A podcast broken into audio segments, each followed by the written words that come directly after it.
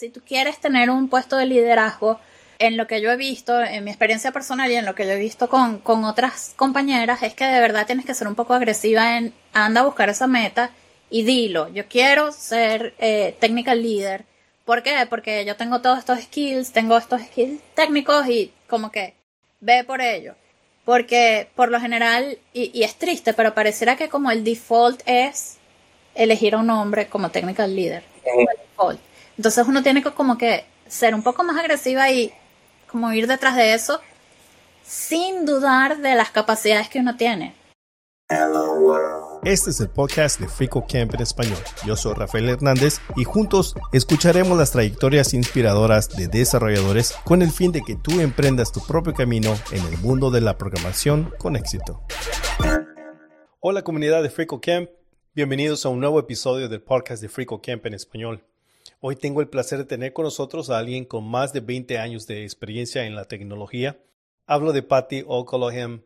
Ella es originaria de Venezuela y actual residente de Escocia. Es una apasionada de la inteligencia artificial y es embajadora de Woman Tech Makers, campeona innovadora de Google Cloud y Google Developer Expert en MI, Así que sin más preámbulo, Pati, muchas gracias por estar aquí y aceptar la invitación. Gracias a ti, Rafael. Y, bueno, para mí es un, estoy muy encantada de poder estar aquí. Free Code Camp es, un nombre tan, tan popular entre los developers y es, una iniciativa tan maravillosa que es para mí realmente un honor. Poder, poder estar aquí. Bueno, el honor también es mío, eh, porque siempre me fascina en las oportunidades que he tenido de entrevistar a desarrolladores, desarrolladoras en diferentes fases de, su carrera. Es el inicio. Bueno, um, yo creo que todo empieza con em, involucrarse con la comunidad de desarrolladores, ¿verdad? Y hay, hay, muchas diferentes comunidades, pero principalmente yo creo que el requisito principal es tener como las ganas de eh, compartir los conocimientos que tú tienes y también de aprender, porque uno puede tener un año, seis meses o 20 años en la industria, eh, particularmente en esta industria, siempre hay cosas nuevas que aprender. Entonces, yo creo que el primer requisito es ese, estar, estar abierto a, compartir y, también a, aprender. Eh, entonces, pues yo, yo empecé, eh, yo estoy muy involucrada con los programas de comunidades de Google Empecé con uno que se llama Women's Developer Academy y este es, eh, es un programa que ellos tienen, todos son gratuitos, em, para entrenar a mujeres que están en el campo de la tecnología ah, para ser eh, speakers en conferencias técnicas. Eh, un programa genial porque, bueno, como, como, ustedes pueden saber, cuando uno va para una conferencia de tecnología, la gran mayoría de los speakers son hombres. Y, pues es, dar como ese empujoncito para atraer más mujeres a, que se sientan también seguras de los conocimientos que ellas tienen, eh, los conocimientos técnicos que tengan y, que también se pueden parar ahí en la tarima a, compartir este, todos estos conocimientos. Eh, pues hice ese, luego eh, empecé a formar parte del Google Developer Group aquí en Glasgow hay, los Google Developer Groups están en muchas ciudades del mundo y básicamente lo que hacemos es, tenemos una plataforma para organizar conferencias, pequeños eventos, mentoría, hackathons, etc. Eh, obviamente con el apoyo de Google es, un, todos somos voluntarios, nosotros no tenemos ningún tipo de ganancia siendo parte de estos eventos, pero pues eh, ha sido una experiencia maravillosa porque eh, primero es tener esa oportunidad de conocer a tanta gente, de intercambiar conocimiento, de hacer estos eventos. Eh, de, verdad es, genial. Eh, luego también formé parte de Google Women Tech Makers, que es una comunidad especialmente orientada para mujeres en tecnología, donde todas están invitadas a formar parte del, grupo, también hombres. Y también hay una cantidad de iniciativas geniales alrededor de, Women Tech Makers, eh, cursos por internet gratuitos, mentoría. Eh, a mí me parece que eh, la mentoría es importantísima y especialmente para las mujeres y luego podemos entrar como en, en ese detalle. Y luego ya las embajadoras de Women Take Makers son mujeres que tienen cierta trayectoria eh, como speakers o compartiendo conocimiento con un blog o, creando contenido en redes. Eh, y, pues ha sido genial. Es un programa que yo eh, lo tengo muy, muy dentro de mi corazón porque de verdad he podido ver las cosas maravillosas que se pueden lograr. Y ya luego los otros dos, son, son un montón. Eh, eh, soy también Google Developer Expert en AI Machine Learning. Eso ya son programas que son como entrar a estos programas tienes que hacer una cantidad, primero te invitan a entrar y luego tienes que hacer una cantidad de, entrevistas, entrevistas técnicas, porque tienes que tener un nivel, eh, un nivel profundo de esas tecnologías para que entonces pases a ser Google Developer Expert. Y básicamente lo que yo hago es, eh, tengo, tengo, por ejemplo, a mí me gusta mucho Web Machine Learning. Es, es, la parte de la inteligencia artificial que la que más conozco en términos prácticos. Entonces hablo mucho de TensorFlow.js, que es una librería open source de Google. Entonces hablo mucho de tecnologías de Google que me encantan en conferencias. Hay otros Google Developer Experts que hablan, eh, que hacen videos, etcétera, eh, canales en YouTube.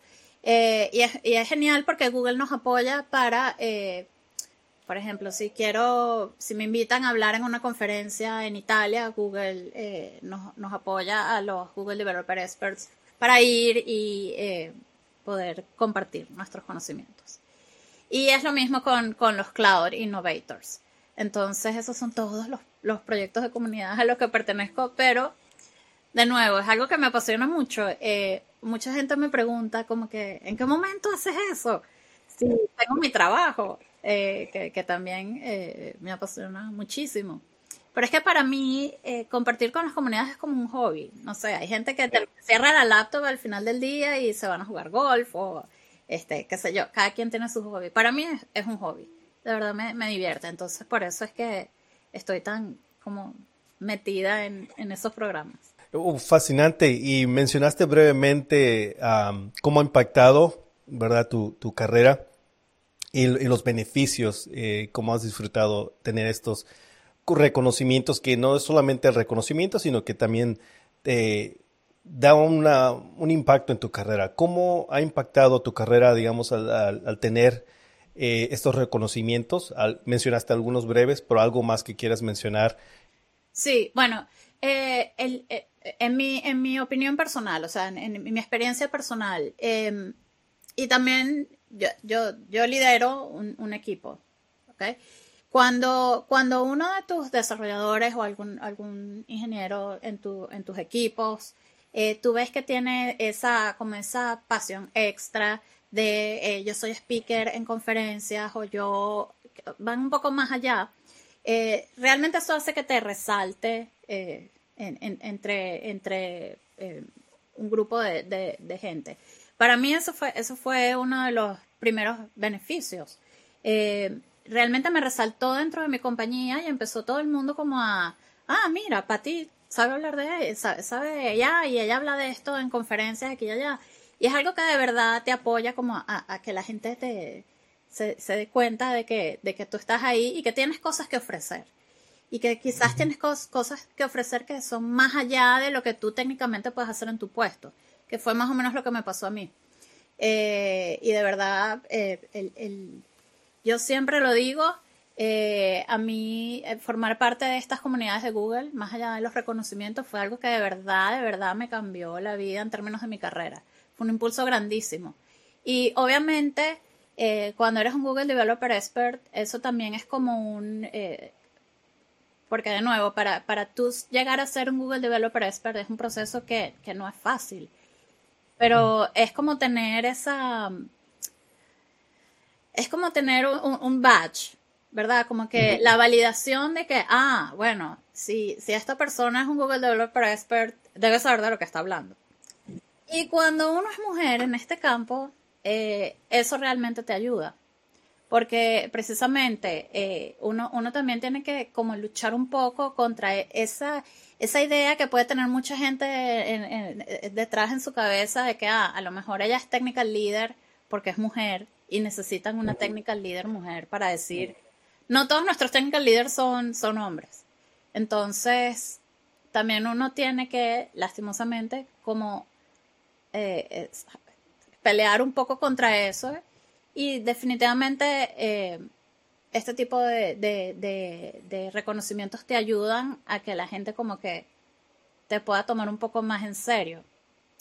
Lo cual es un poco triste, ¿verdad? No deberíamos tener que, recurrir a, ese tipo de cosas, pero es la realidad. Sí, e, es la realidad y creo que en lo, en lo positivo es de que no solamente te ha ayudado a tu a poder alcanzar, digamos, estos, estos reconocimientos, pero también has optado por ayudar a, mujeres, a poder darles esa oportunidad también.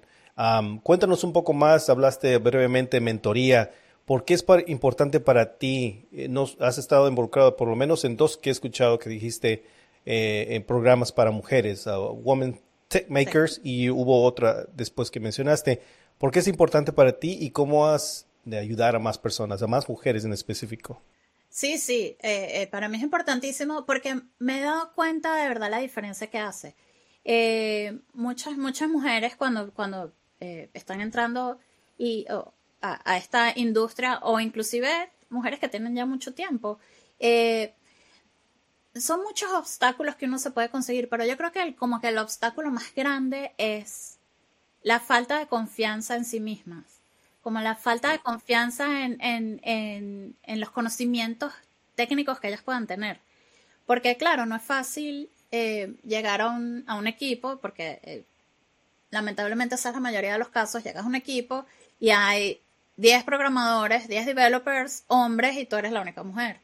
Y la manera como los hombres se comunican, la, manera como los hombres resuelven problemas, como atacan un problema, puede ser un poquito, eh, obviamente no es bueno generalizar, pero puede ser un poquito eh, overwhelming. Tú te puedes sentir un poco como no, no, sabes cómo reaccionar y entonces quizás lo que haces es te, te vas al, a, a, como al fondo, a, si quieres decir algo como que te cuesta un poco. Entonces yo creo que em, en las mentorías a mí me preguntan mucho eso. ¿Cómo, cómo, cómo, cómo levantar la mano y decir, mira, yo no estoy de acuerdo con esto, cómo, cómo hacer que, tu punto de vista sea escuchado. Y, y pues nada, a mí me parece eso, eso las oportunidades de tener mentorías son geniales porque eh, puedes explicar a lo mejor con tus vivencias o con vivencias de otras personas, mira, yo pasé por eso, esto es lo que puedes hacer, te sugiero que lo resuelvas este problema de esta manera. Eh, y, y, yo también recibo mentoría. Eh, a veces, este, eh, eh, de, gente que es más junior que yo, puedo, aprender cosas geniales durante una mentoría. Entonces, en Women Tech Makers tenemos plataformas para, para poder ofrecer y recibir esas mentorías y, es genial. lo genial también y que lo, escuché esta, esta opinión es de que al tener una mujer, en este caso, en tu caso como mentora, ayuda a mujeres también a poder verse reflejada eh, eh, en, ti, a poder ver que tal vez los skills o las habilidades que tú tienes, ellas también las pueden usar. Entonces, usualmente si no tienen un role model o alguien que puedan ver que sea mujer, es un poco más difícil.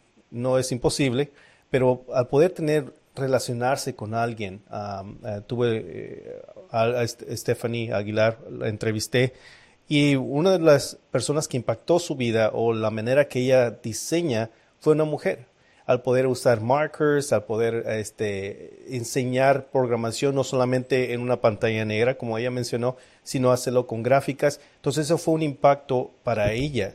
Y creo que es importante tener también mentoras a, eh, mujeres para poder dar oportunidad a las mujeres a entrar y no tener solamente varón, pero ah, fascinante. Y, y también tienes un, un uh, club para niños de 10 a 16. Uh, uh, cuéntanos, mencionaste también en una de las entrevistas que, que también hay muy pocas mujeres ahí, muy pocas niñas. ¿Cómo surgió esta iniciativa y cómo ha sido el, proceso o, cómo ha sido el resultado de, de esta de esta eh, club. Sí, ah, es, eso, siempre lo digo, es, es, mi, mi, iniciativa favorita. De todas las que hemos hablado, esa es mi favorita. Eh, de verdad que me divierto muchísimo y, es increíble. Eh, Code Club es una organización que es parte de la Raspberry Pi Foundation y ellos tienen eh, alrededor del mundo em, esta, esta iniciativa y básicamente cualquier voluntario puede eh, empezar un Code Club en una escuela. Entonces, en el colegio de mis hijos aquí en Escocia, yo pregunté como que qué clases tienen para aprender a programar y no sé qué, no tenían nada y yo les dije, bueno, lo quiero montar. Y pues ellos encantados me abrieron las puertas y ya tenemos como cuatro años, o sí, como cuatro años con el Code Club. Eh, y ha sido genial. Eh, son niños como entre 10 y 16 años, alrededor de 20. Siempre tengo como cinco niñas. He tratado de como traer más interés en, en las niñas y el interés está ahí. Lo, lo que pasa es que, de nuevo, siento que, que se sienten un poco abrumadas, porque es, es, es, muy... Para mí fue como que me abrió los ojos, ¿verdad? Cuando yo llegué al Code Club y empezamos, y yo decía que, eh, qué sé yo, les estaba enseñando cualquier cosa, hacer un juego con JavaScript o cualquier cosa. Y entonces yo les decía, ok, este es el reto, vamos a hacer un juego de Navidad, qué sé yo, siempre hago, hago algo temático. Entonces tú ves a los varones y entonces ellos se ponen así como que súper activos y entonces empiezan a hablar entre ellos y se paran y se sientan y mira cómo hice esto y le dan al teclado y no sé qué. Y luego yo veía a las niñas súper, ellas estaban así como súper concentradas en, en, idear qué es lo que iban a hacer. Es una manera tan, era una manera tan diferente que yo dije, wow, esto de verdad es, es, es, es fue, fue impactante para mí de ver. Entonces, claro, cuando, cuando uno ve eso, uno piensa, bueno, desde... De, porque todo este problema de las mujeres en la tecnología, a veces muchos pensamos que es un, que es un problema que está muy enfocado al, a los puestos de trabajo. Y yo de verdad creo que no es así, yo creo que viene mucho más atrás. Porque lo veo en el Code Club, veo, veo que las niñas como que no, no se sienten cómodas trabajando al mismo tiempo con, con los varones. Entonces yo trato como de, de hacer eso, de, de, de mezclarlos un poco. Pero bueno, no sé, tengo teorías. A lo mejor por eso es que no, no se unen tanto, porque son puros varones. Pero también, también podría ser un code club de solo niñas, ¿verdad? Y eso sería genial y estoy segura que habrían más niñas. Pero tampoco creo que eso sea lo correcto. Yo creo que es bueno que desde, desde temprano se empiecen a, a, a acostumbrar tanto los varones como las niñas en trabajar juntos. Porque si tú llegas a un equipo de developers, que son todos hombres, que tienen esa manera de trabajar, y de repente llega una mujer, entonces están así como que, ¿sabes? Yo creo que es bueno como empezar a mezclarlos desde antes. Pero bueno, eh, eh, eh, ahí estoy en ese proceso. Ahorita estamos haciendo un, piloto con Google DeepMind, que es un piloto para introducir inteligencia artificial en el Code Club. Eh, muchos de los niños han hecho proyectos con Machine Learning geniales. Algunos de ellos han venido conmigo a hablar en, en conferencias de los Google Developer Groups en Londres. Hablan delante de un poco ingenieros, unos niños de 14 años, niñas de 16, y, y de verdad a mí me encanta ver cómo ellos tienen esa capacidad de, no me importa nada, yo vengo a explicar esto, como que todavía no tienen eh, sabes, quizás después cuando uno entra a trabajar, entonces empieza, eh, eh, empieza uno a tener dudas como que ah, a lo mejor no soy tan buena, esta persona es mejor que yo y entonces empiezas a dudar. Yo creo que los niños todavía no tienen eso en su cabeza, entonces ellos llegan y explican su cosa y fenomenalmente. Y pues nada, me encanta, me encanta el Code Club.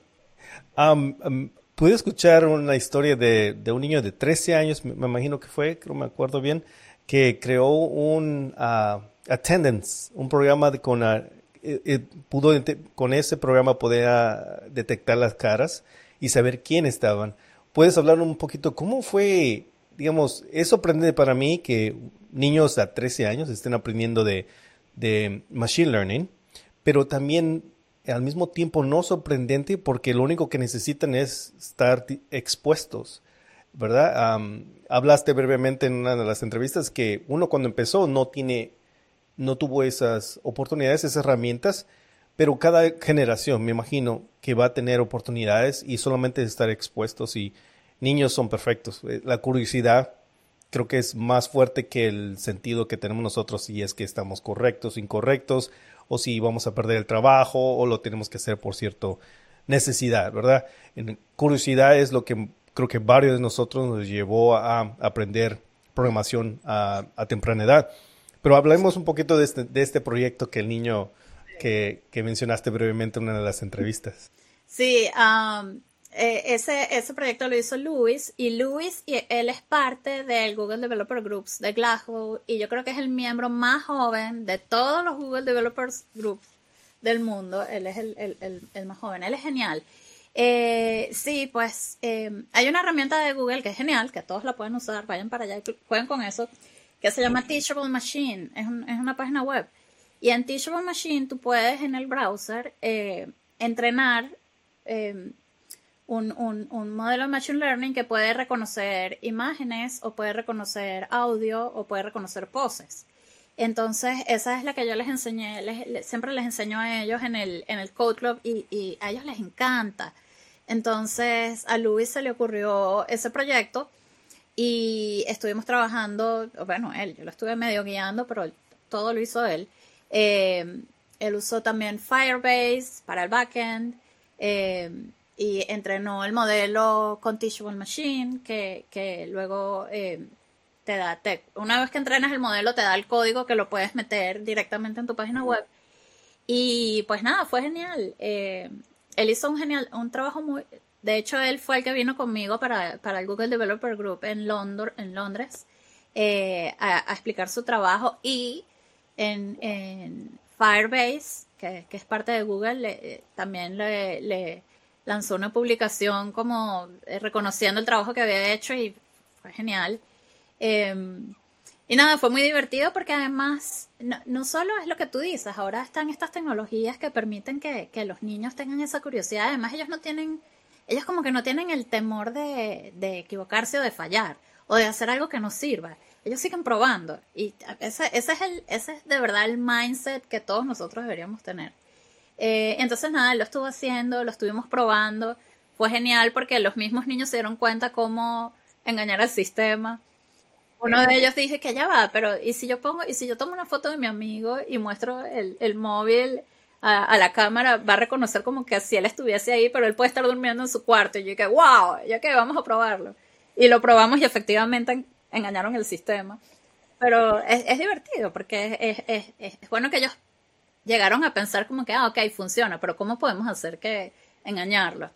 Y también me dio una oportunidad muy buena de explicarles y, hablar un poco de, la responsabilidad que tenemos que tener usando herramientas de inteligencia artificial y todos los, los problemas que puede traer usar reconocimiento facial, eh, porque tenemos que tener mucho cuidado. Entonces también fue una buena oportunidad para, para hablar de eso. Y bueno, pues nada, obviamente el colegio no quiso usar el proyecto, pero eh, por temas de privacidad, pero de nuevo, eh, con estas tecnologías de Web Machine Learning, todos estos modelos y todo lo que procesa la imagen y todo, todo, todo, todo lo que el modelo predice, como que esta persona es tal persona, todo eso pasa en el browser. No se envía para ningún servidor, o sea, uno inclusive lo puedes usar sin conexión a internet, entonces es súper, súper privado. Pero bueno, yo traté de explicarle esto al colegio y fue difícil. Pero, pero fue un buen proyecto y, y súper divertido. Yo estoy muy, muy orgullosa del trabajo que hizo Luis. Y él sigue haciendo cosas y bueno, eh, no, me puedo imaginar el, eh, lo que le depara el, futuro porque él es genial. En tu opinión, ah, ¿tú crees que más programas como estos deberían ah, introducirse a temprana edad? y no esperar, digamos, como más allá adelante en, high school o sino en temprana edad, los 10 a los 13 años, creo que esa es una buena edad. ¿Cómo ves tú el futuro de, la, generación si tienen la oportunidad, si tienen la, ah, si están expuestos a, programas como esto que tiene Google, de ya sea de machine learning, web development, lo que sea, que hay muchas muchas áreas en, en programación que se pueden pueden este involucrar. Pero ¿cómo ves tú el futuro, en tu opinión, ya teniendo con la experiencia y estado involucrada en clubes como, como el Code Club? Yo creo que es importantísimo y yo creo que es súper necesario que, que, sea parte formal de, de, los currículums de los colegios. Y mientras más pronto, mejor, porque eh, inclusive niños más pequeños pueden hacer cosas geniales. Eh, en, en, nuestras conferencias eh, tenemos Students Track y siempre invitamos a, a, niños.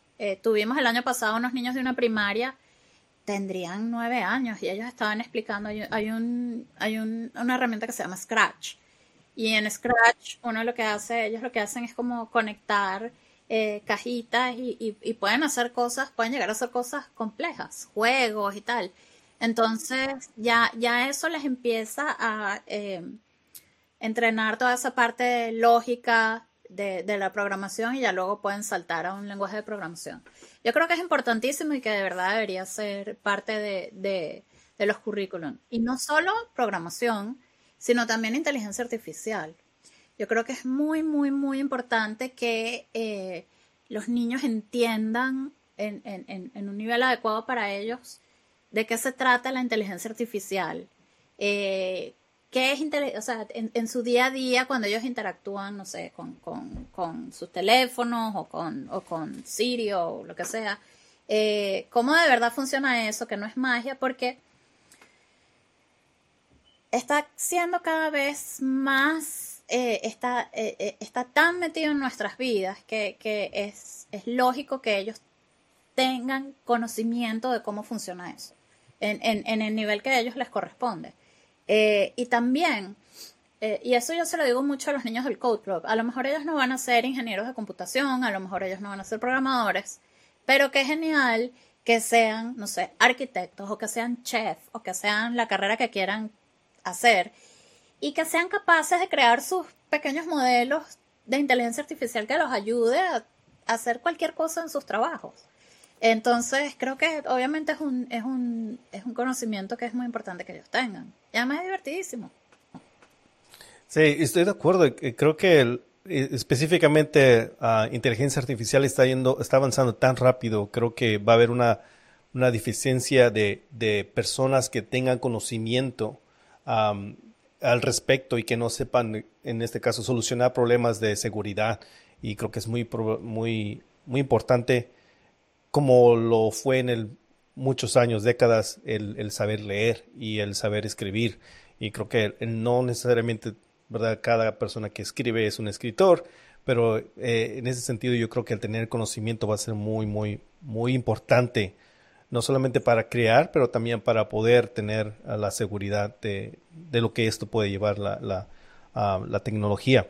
No es solo en las escuelas, sino que yo también creo que tiene que ser parte de las compañías. Yo creo que, las empresas hoy en día tienen que tener programas para entrenar a su propia gente eh, sobre AI. Obviamente, no, no en niveles muy profundos, pero yo creo que es muy importante que todos los desarrolladores hoy en día empiecen a tener conocimiento de las cosas que pueden hacer o no. Eh, y no solo los desarrolladores, sino todos en una compañía. Yo creo que, eh, y, ya se están empezando a ver algunas cosas por ahí, pero yo creo que pronto las compañías van a tener como, así como todas las compañías tienen entrenamientos de cybersecurity que los tienes que hacer, eh, yo creo que también van a tener entrenamiento sobre inteligencia artificial y, cómo pueden aplicar eh, las aplicaciones en cada área. Creo que es importantísimo. Sí, estoy de acuerdo. Muy, muy, muy importante. Eh, ¿Cómo fue tu primer encuentro con la programación? Ya hablamos de los logros en, la faceta que estás ahorita y cómo estás involucrado en diferentes programas. Ah, pero ¿cómo fue tu primer encuentro con programación? Y, y después hablaremos de cómo fue tu, tu, ¿qué te llamó de, lo, la inteligencia artificial? Ah, bueno, yo, yo tenía una, una computadora, un ordenador en casa eh, desde que era eh, una niña. Em, y luego, em, y, bueno, jugaba tal con, con, Me ponía a copiar archivos, qué sé yo. Siempre estaba ahí jugando con a ver qué, hacía. Eh, luego Mm, mi tía, ella, ella hizo un máster en Estados Unidos y cuando volvió a Venezuela montó como una academia de computación eh, en los años 80, eh, a finales de los 80, y era, era más para, para adultos, pero tuvieron la idea de abrir como unos cursos para niños, que eso era muy raro. En esa época hacer computación era para niños era muy, no, era usual porque no todo el mundo tenía computadoras en su casa, comenzando por ahí. Eh, y pues me encantó. Empecé, empecé a programar, eh, tenía un libro de Basic, que es un lenguaje de programación antiguo, eh, y, practicaba en mi casa y, empecé a hacer mis propios programas y, me encantó, me encantó. Y a partir de ahí, pues, empecé a aprender como por mí misma, tenía acceso a muchos recursos, también por, por el trabajo que tenía mi papá. Y, y nada, desde ahí no he parado.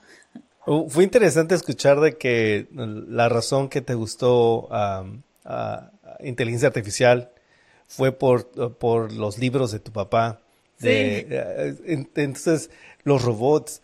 Eh, ¿Cómo fue ese, aparte de que te gustó lo que eran los robots, pero cómo empezó ese amor por, o la, curiosidad por la inteligencia artificial? Sí, sí, fue tal cual eso. Eh, mi papá eh, le gusta mucho la ciencia ficción, tenía muchos libros y particularmente de Isaac Asimov que me encantaban. Entonces, claro, tú tienes que... En esa época no había internet, en esa época no había cable, qué sé yo, entonces yo leía mucho cuando me aburría. Eh, y es que los cuentos, las historias de robots de Asimov son tan geniales, tan geniales. Todo el tema alrededor de las leyes de la robótica y cómo él ponía como problemas y cómo se solucionaban con las leyes de la robótica o de repente no, que me encantó. Entonces a mí todo, todo ese tema de, de, de, eh, que si el cerebro positrónico y tal, me, me, enganchó desde el día uno, desde que era niña. Eh, y siempre le, le, seguía como la pista dentro de lo que podía, claro, porque en esa época sin internet este, no, era igual. Ya luego cuando empecé a estudiar computación, eh, si, si en, en, Venezuela, en la Universidad Central de Venezuela tenemos, que es Ciencias de la Computación, tenemos una opción como para hacer varias opciones al final de la carrera. Y había inteligencia artificial y por supuesto que eso era lo que yo iba a hacer. Eh, pero fue, fue gracioso porque toda mi carrera eh, fue alrededor de, de desarrollo web.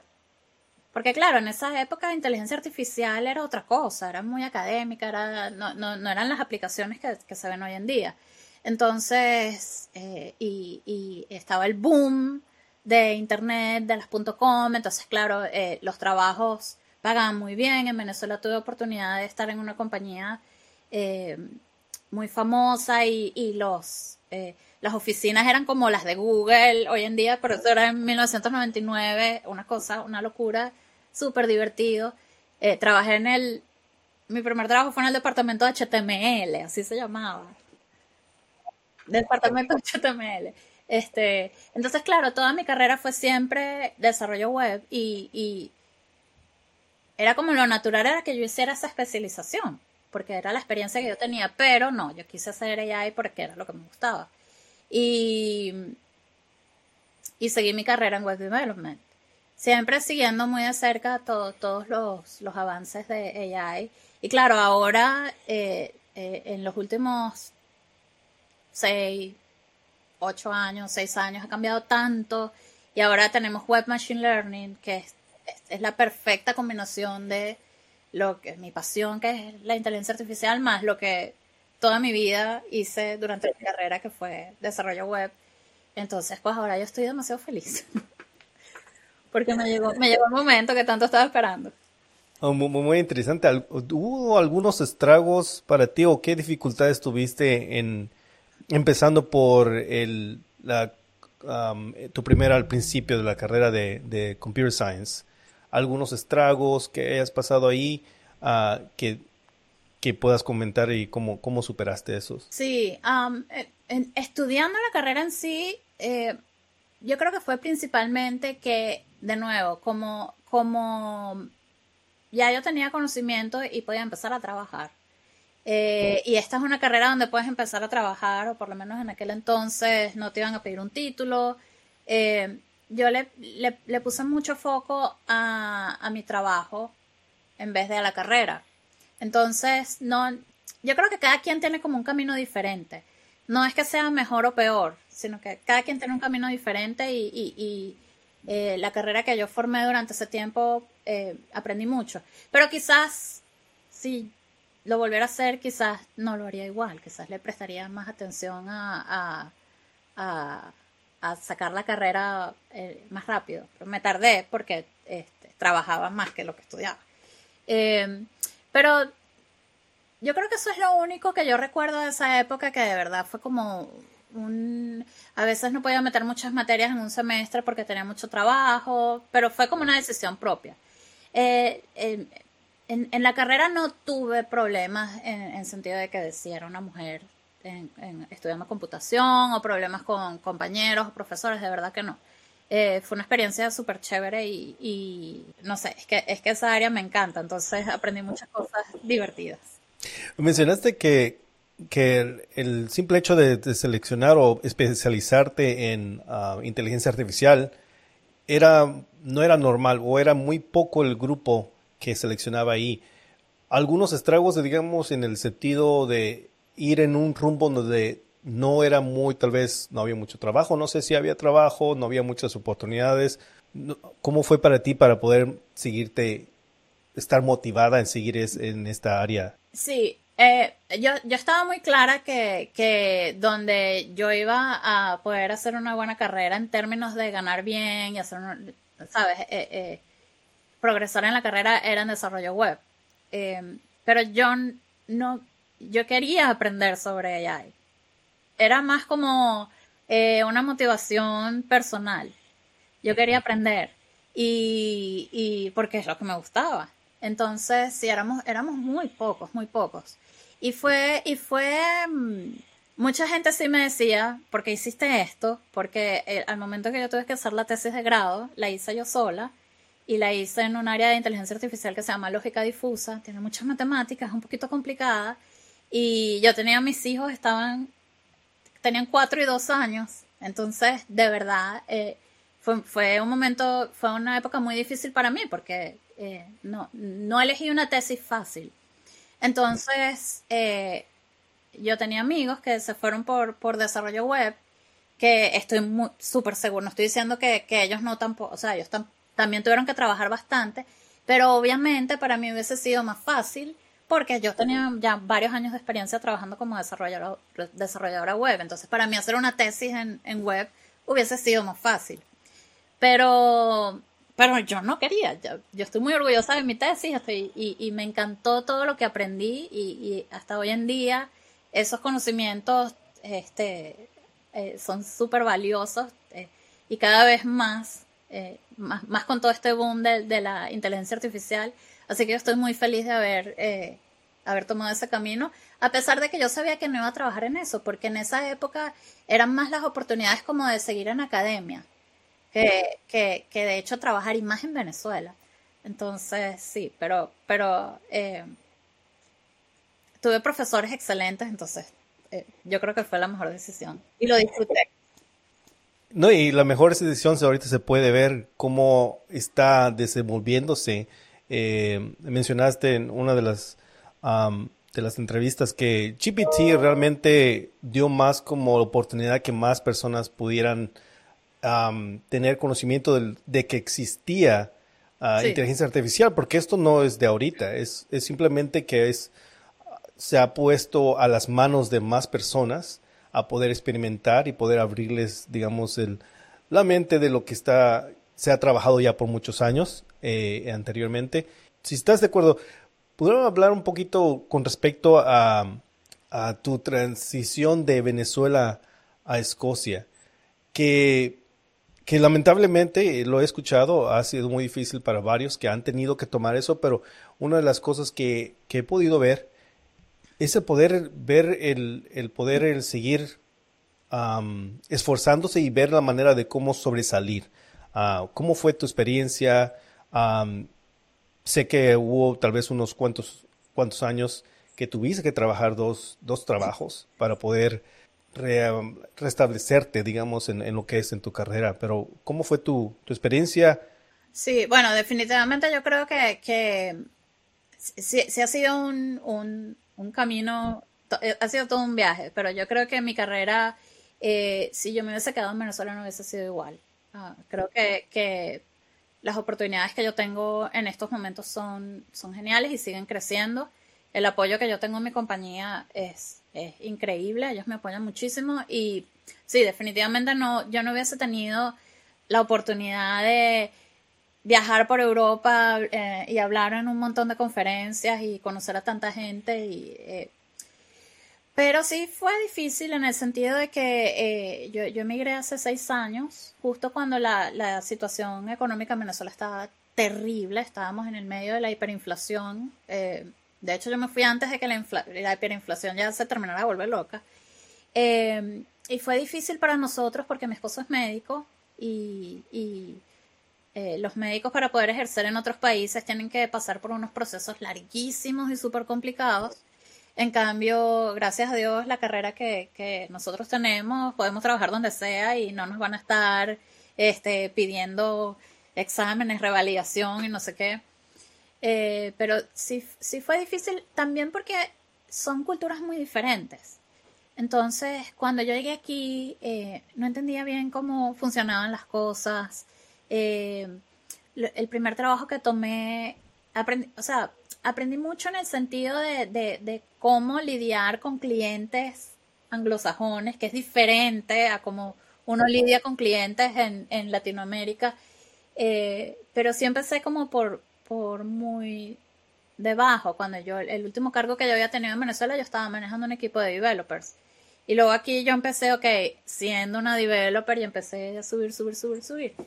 Eh, sí hubo momentos que cuando, llegué tenía eh, mi trabajo de 9 a 5 y también trabajaba con una compañía latinoamericana como freelancer, entonces fue difícil. Eh, fue una época muy eh, exigente, pero aprendí mucho también de eso. Y, y esas, esas em, cuando uno pasa por ese tipo de cosas, sobre todo los emigrantes, y si muchos venezolanos me están escuchando o, emigrantes de otros países van a entender perfectamente lo que estoy diciendo. Son momentos difíciles, pero uno aprende tanto de eso, que luego esas, esas, lecciones que tú aprendes las puedes utilizar y las puedes aplicar en, en otros ámbitos de tu vida, pueden ser laboral, etcétera. Entonces, sí, fue, fue un poco difícil eh, y eso, más que todo es como ajustarse culturalmente a eh, si trabajas en una compañía más grande, de, cómo es todo ese eh, intercambio y además en Venezuela era muy raro trabajar con alguien de otra nacionalidad, porque nadie va para Venezuela, la gente sale de Venezuela. Eh, y luego vienes a trabajar aquí con gente de, por lo menos en mi equipo, hay gente de, de, de venezolanos, escoceses, gente de Polonia, gente de Lituania, otro de Estados Unidos. O sea, es una mezcla de culturas tan grande que al principio uno no sabe muy bien cómo... Eh, hay como ciertas cosas que, que, por ejemplo, uno de los americanos eh, me escucha a mí hablando con, con uno que es de Lituania y ellos hablan como muy golpeados, como decimos nosotros en Venezuela, pero ellos no son ellos no son groseros, sino que es la manera de hablar de ellos. Y nosotros, los venezolanos, hablamos como gritado, pero es nuestra manera de hablar. Entonces, él nos escuchó hablando y los americanos son como súper relajados. Ellos tienen como otra manera de interactuar en, en, la, en, en, el, en el área laboral. Entonces, él nos escuchó y dijo, ¿por qué están peleando? Y yo como, nosotros no estamos peleando. Y claro que sí, estás gritando. Y yo, no, no, yo no estoy gritando. Entonces, como acostumbrarse a, ¿sabes? A, todo ese tipo de comunicaciones entre personas de diferentes culturas y, y, luego e, esto puede ser como una, como, eh, una anécdota graciosa, pero luego puede ser realmente complicado. Y, me ha pasado con los, con los code reviews, en los pull requests. Eh, gente que deja comentarios en los code reviews que, que, pueden sonar como muy antipáticos. Y no es así, sino que es la manera que en esa cultura tienen de comunicarse. Entonces ahí sí pueden haber fricciones en un equipo y, me ha tocado tener que lidiar con eso y, son cosas puramente culturales. Eh, pero sí. Eh, en, con respecto a cultura, el, lenguaje, sé que hablamos fuera de cámara que el inglés es, es más, es un requisito para nosotros que, que no es nuestra lengua natal. Um, ¿Pero algún momento fue un reto para ti cuando aprendiste inglés y, cómo fue tal vez tu inglés si es que lo aprendiste en Venezuela, allá está trabajando una compañía anglosajona. Lo que pasa es que yo aprendí a hablar inglés eh, muy temprano. En, Venezuela, claro, un nivel, un nivel de inglés que, eh, me permitió llegar aquí y empezar a trabajar de inmediato. Y por supuesto, con el pasar de los años, eh, ha mejorado. sí, obviamente hay, hay cosas, bueno, es que en la computación nosotros tenemos que estar acostumbrados a, leer cosas en inglés, programar en inglés prácticamente.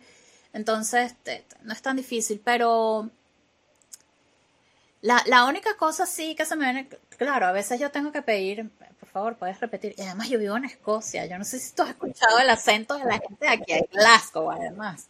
Cuando yo llegué, yo dije, aquí yo no, no, no puedo, no, no voy a sobrevivir, pero uno se acostumbra al acento. Pero sí, a veces tengo que preguntar, ah, mira, puedes este, repetir esto, tal. Eh, y yo tengo un acento muy latino cuando hablo en inglés. Entonces, sí me pasó una vez que, que una, una persona que estaba en mi equipo, que ya estaba en, en, Estados Unidos, eh, me dijo de manera como muy chocante eh, que, le molestaba mi acento. Pero bueno, ¿qué puedo hacer? O sea, ese es el acento que tengo. Yo trato, pero tengo mi acento, pues. Es lo único sí que recuerdo que fue como que, ¿en serio? Pero no, gracias a Dios no ha sido difícil para mí. Si me hubiese mudado a Alemania, estaría sufriendo. Una de las cosas que he escuchado es que a veces, eh, aunque varios que aprendemos programación tenemos que aprender en inglés, tal vez es el único, tenemos esa mentalidad de que nuestro acento tiene que ser perfecto, una, pronunciación. Pero en mi caso, y creo que algunos han tenido la experiencia de que en el equipo es el, el acento que uno puede llegar a tener, o latino, como que mencionaste, es bienvenido porque todos vamos a tener un acento en, ese sentido. Entonces, que en cierta manera lo que uno llega a, entender es de que es erróneo el, tener que perfeccionar el acento, sino el poder, poder, con uno pueda comunicar claramente y entender claramente es, más que suficiente. algo que, que, mencionaste que es muy interesante y me gustaría hablar es con, sobre liderazgo has tenido ya varias posiciones como, ah, como líder y mencionaste en una de las entrevistas que es importante para una líder tener conocimiento básico, no básico, sino fundamental claramente lo que el equipo, no tal vez ser experto, pero tener claro eh, las funciones, ya sea de back-end, front-end, para poder tú dirigir. ¿Cómo ha sido para ti o cómo surgió ese proceso para poder llegar a, un, a, un, a una posición de liderazgo?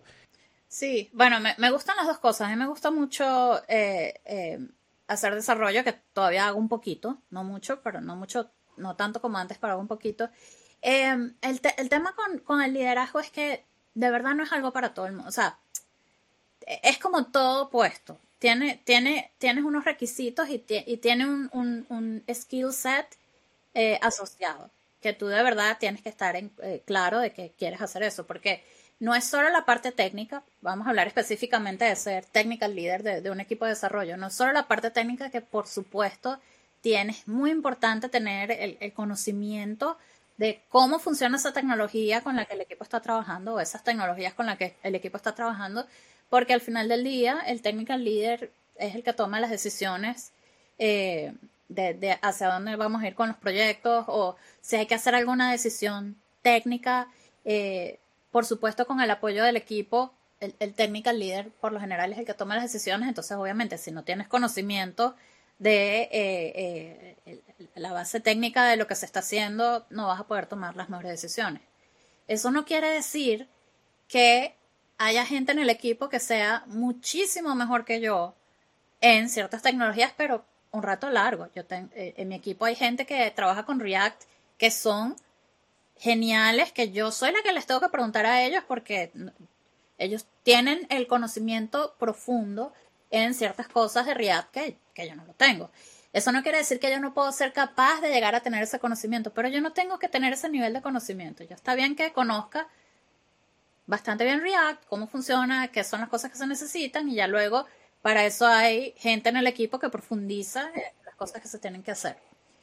Y ya luego, la otra parte muy, muy importante del, del liderazgo es eh, ya cuando tienes que tratar con seres humanos. Tú no estás tratando con cerebros que lo que hacen es estar construyendo software, sino que también eh, está eh, el lidiar con personas, con gente que son parte de tu equipo que de repente eh, no, no, no están teniendo una buena semana, de repente están pasando por un divorcio y, y, tú de verdad tienes que eh, poder em, apoyarlos en, en, también en esos momentos y, y, para mí es muy importante que se sientan bien, que estén, que, que, que se sientan en la capacidad de poder colaborar con el equipo y que si en ese momento no tienen esa capacidad, pues que se sientan libres de compartirlo y tomarse unos días o, lo que se necesite.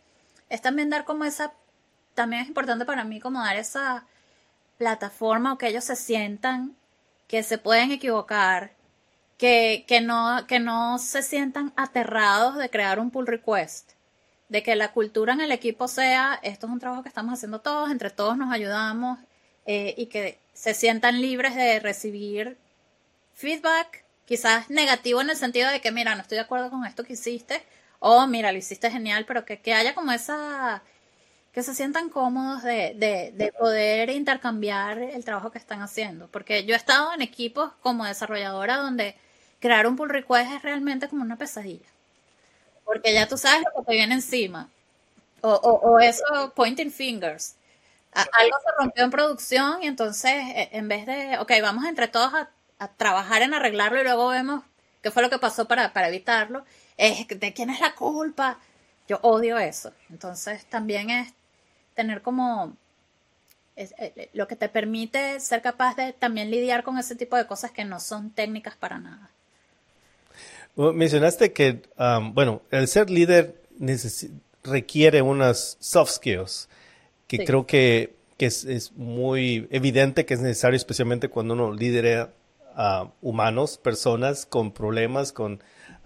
entonces, algo que mencionaste es de que, en tu opinión, tú crees que las mujeres tienen unos soft skills que tal vez el varón no puede tener, pero eh, en tu opinión, ¿tú crees que más mujeres se tendrían que atrever a hacer, eh, tomar posiciones de liderazgo? En mi opinión, yo creo que es importante poderse dar la oportunidad ¿Qué crees que pueda llegar a, necesitar una mujer para poder tener esa posición? No solamente que le den la oportunidad, sino también que ellas puedan ver como una oportunidad para ejercer liderazgo o, crecer como desarrolladora también.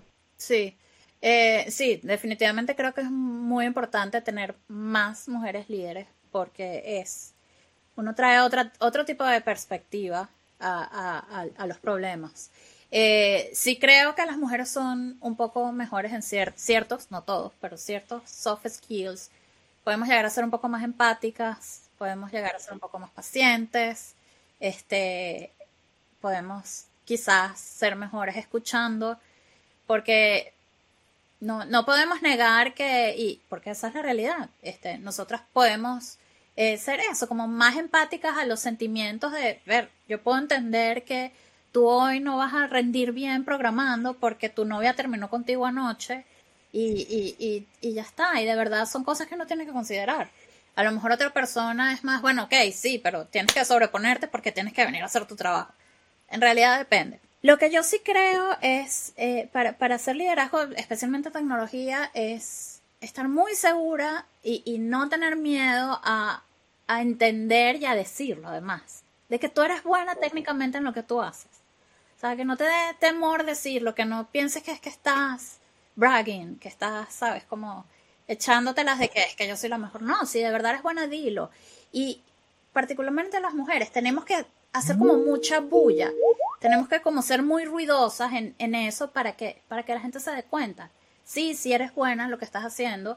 Y, y quizás ser un poco más agresiva. Si tú quieres, si tú quieres tener un puesto de liderazgo, en lo que yo he visto, en mi experiencia personal y en lo que yo he visto con, con otras compañeras, es que de verdad tienes que ser un poco agresiva en anda a buscar esa meta y dilo, yo quiero ser eh, technical leader. ¿Por qué? Porque yo tengo todos estos skills, tengo estos skills técnicos y como que ve por ello. Porque por lo general, y, es triste, pero pareciera que como el default es elegir a un hombre como technical leader. Entonces uno tiene que como que ser un poco más agresiva y como ir detrás de eso sin dudar de las capacidades que uno tiene. Porque hay mucha duda aún en las mujeres en, en las capacidades, las capacidades técnicas que pueden tener. Si tú ves, yo, yo siempre comento esto y, digo, y no lo digo, no, no quiero que se malinterprete, pero, eh, por ejemplo, si tú ves eh, mujeres hablando en, conferencias de tecnología, por lo general están hablando de temas de soft skills, o están hablando de eh, síndrome del impostor, o están hablando de... Y, y de verdad que llega un momento en que yo me siento un poco como frustrada, porque es, de verdad, es como que sienten que no es el lugar de ellas para hablar, que no es como su lugar de hablar de tecnología, de un tema, un tópico de tecnología, de algo que ellas saben hacer, sino que es, bueno, yo tengo que venir a hablar de mi experiencia como mamá en tecnología, que es muy importante, sí es importante, pero, pero no, o sea, tenemos que quitarnos como esa, es como una etiqueta. Ah, bueno, eh, llegó la mujer a la conferencia, seguro va a hablar de, de imposter syndrome. No, no. Tenemos que venir y hablar de, la tecnología que estamos trabajando. Entonces también es como tener ese, ese drive, esa, esa, ese empuje cuando uno quiere eh, hacer, si, si, si es algo que te gusta, porque no tiene nada de malo que quizás tu carrera sea ser senior, developer, desarrollador senior, eh, y crecer en esa, en, esa, en esa línea. Pero si te interesa el liderazgo, es, vas a tener que ser agresiva y, y, mostrar que tú de verdad tienes las capacidades técnicas y los soft skills para, para tener este tipo de puestos. Eh, en tu opinión, ¿tú crees que como programas como el, el creo que es el de Tech, Women Tech Makers, que ayuda a, darles oportunidad de ser speakers? Me imagino que ese es el área donde se enfatiza a no solamente hacer pláticas sobre el impostor o de eh, cómo se siente ser mujer en, programación, sino temas técnicos. ¿Tú crees que estos programas han ayudado o has podido tú ver el crecimiento de alguna una colega en, especial que ha podido desarrollarse como, no solamente como desarrolladora, sino como líder tal vez en, en, el área tecnológico? Sí, sí, definitivamente. Este, eh, yo tengo, por ejemplo, un, caso que, me viene a la cabeza, es una muy querida amiga, que ella es venezolana también, vive aquí en Glasgow. Ella estudió en Venezuela bibliotecología. Luego ella se mudó para acá y, y bueno, buscando trabajo, hizo un bootcamp aquí y ella ahora es ingeniero de software en JP Morgan. Y el, el, al ser ella empezó a ser parte de estos programas eh, de comunidades de Google, eh, eso la hizo a ella en su trabajo también como que resaltó. Y sus managers eh, vieron todo el trabajo que ella estaba haciendo y, la ascendieron y, le está yendo muy bien. Y la diferencia, porque yo, yo, yo la ayudé desde que, desde que ella empezó, la, empecé a como a, hacerle eh, mentorías. todo el avance que ella ha tenido desde el principio y luego siendo speaker habla de temas técnicos y es, increíble cómo su carrera ha progresado en un corto espacio de tiempo, unos tres años, cuatro años. Entonces, eh, yo pienso, bueno, ¿qué, qué, sería de su carrera si ella no hubiera tenido acceso a este tipo de iniciativas? Creo que cualquier ayuda que especialmente mujeres que puedan tener, y, eso es lo que tú dijiste antes, tener gente a la que tú puedas fijarte, si, esa, si ella pudo llegar a, a ese nivel o ella está teniendo esa carrera, yo también lo puedo hacer, es genial. Ya casi como para terminar, ¿cuáles son tus consejos para aquellos que están comenzando en la programación, en la, en la tecnología, especialmente en ah, inteligencia artificial, mujeres, niñas, consejos que, consejos que tú quisieras compartir? Bueno, a ver, eh, el, eh, la cosa ahorita es que nos podemos sentir abrumados de la cantidad de información y, y de cosas que podemos aprender y, y todo lo que está pasando puede ser de verdad abrumador. Entonces yo creo que en primer lugar es tratar de enfocarse en un área en específica. Por ejemplo, yo me enfoco en Web Machine Learning, quizás este, eh, si están interesados en inteligencia artificial, por supuesto, o si están interesados en, en, qué sé yo, desarrollo móvil, enfocarse en un área, pero que enfocarse en ese área no quiera decir que no le estás prestando atención a todo lo que está pasando eh, alrededor. Es imposible saberlo todo porque es una explosión de conocimiento que es imposible. Pero sí es bueno tener como un entendimiento básico de qué es lo que está pasando alrededor. Y mi segundo consejo, que lo hemos hablado mucho, es eh, encontrar a alguien que sea tu mentor. Puede ser eh, en, tu trabajo, puede ser un profesor, puede ser una amiga, pero alguien que, que, te ayude, que te guíe un poquito por el camino desde que eres estudiante o estás en el trabajo. Eh, tener un mentor es de verdad, de verdad algo que te puede cambiar la vida y ayudarte muchísimo. Entonces, creo que a veces la gente eh, olvida un poco eso o, no le presta mucha atención, pero de verdad es, importante.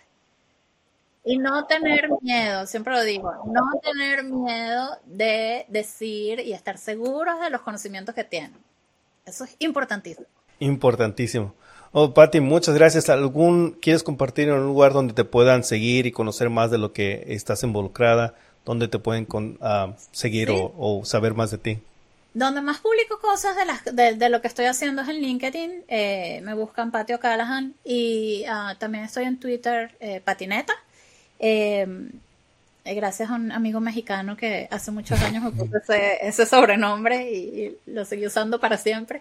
pero sí, más que todo, todas las iniciativas en las que estoy trabajando y las cosas que estoy haciendo, más que todo las publico en, en LinkedIn. Así que, y, y si tienen alguna cosa que me quieran preguntar o algún consejo que quieran tener, solo vayan para allá y me pregunten que con gusto les, les contesto.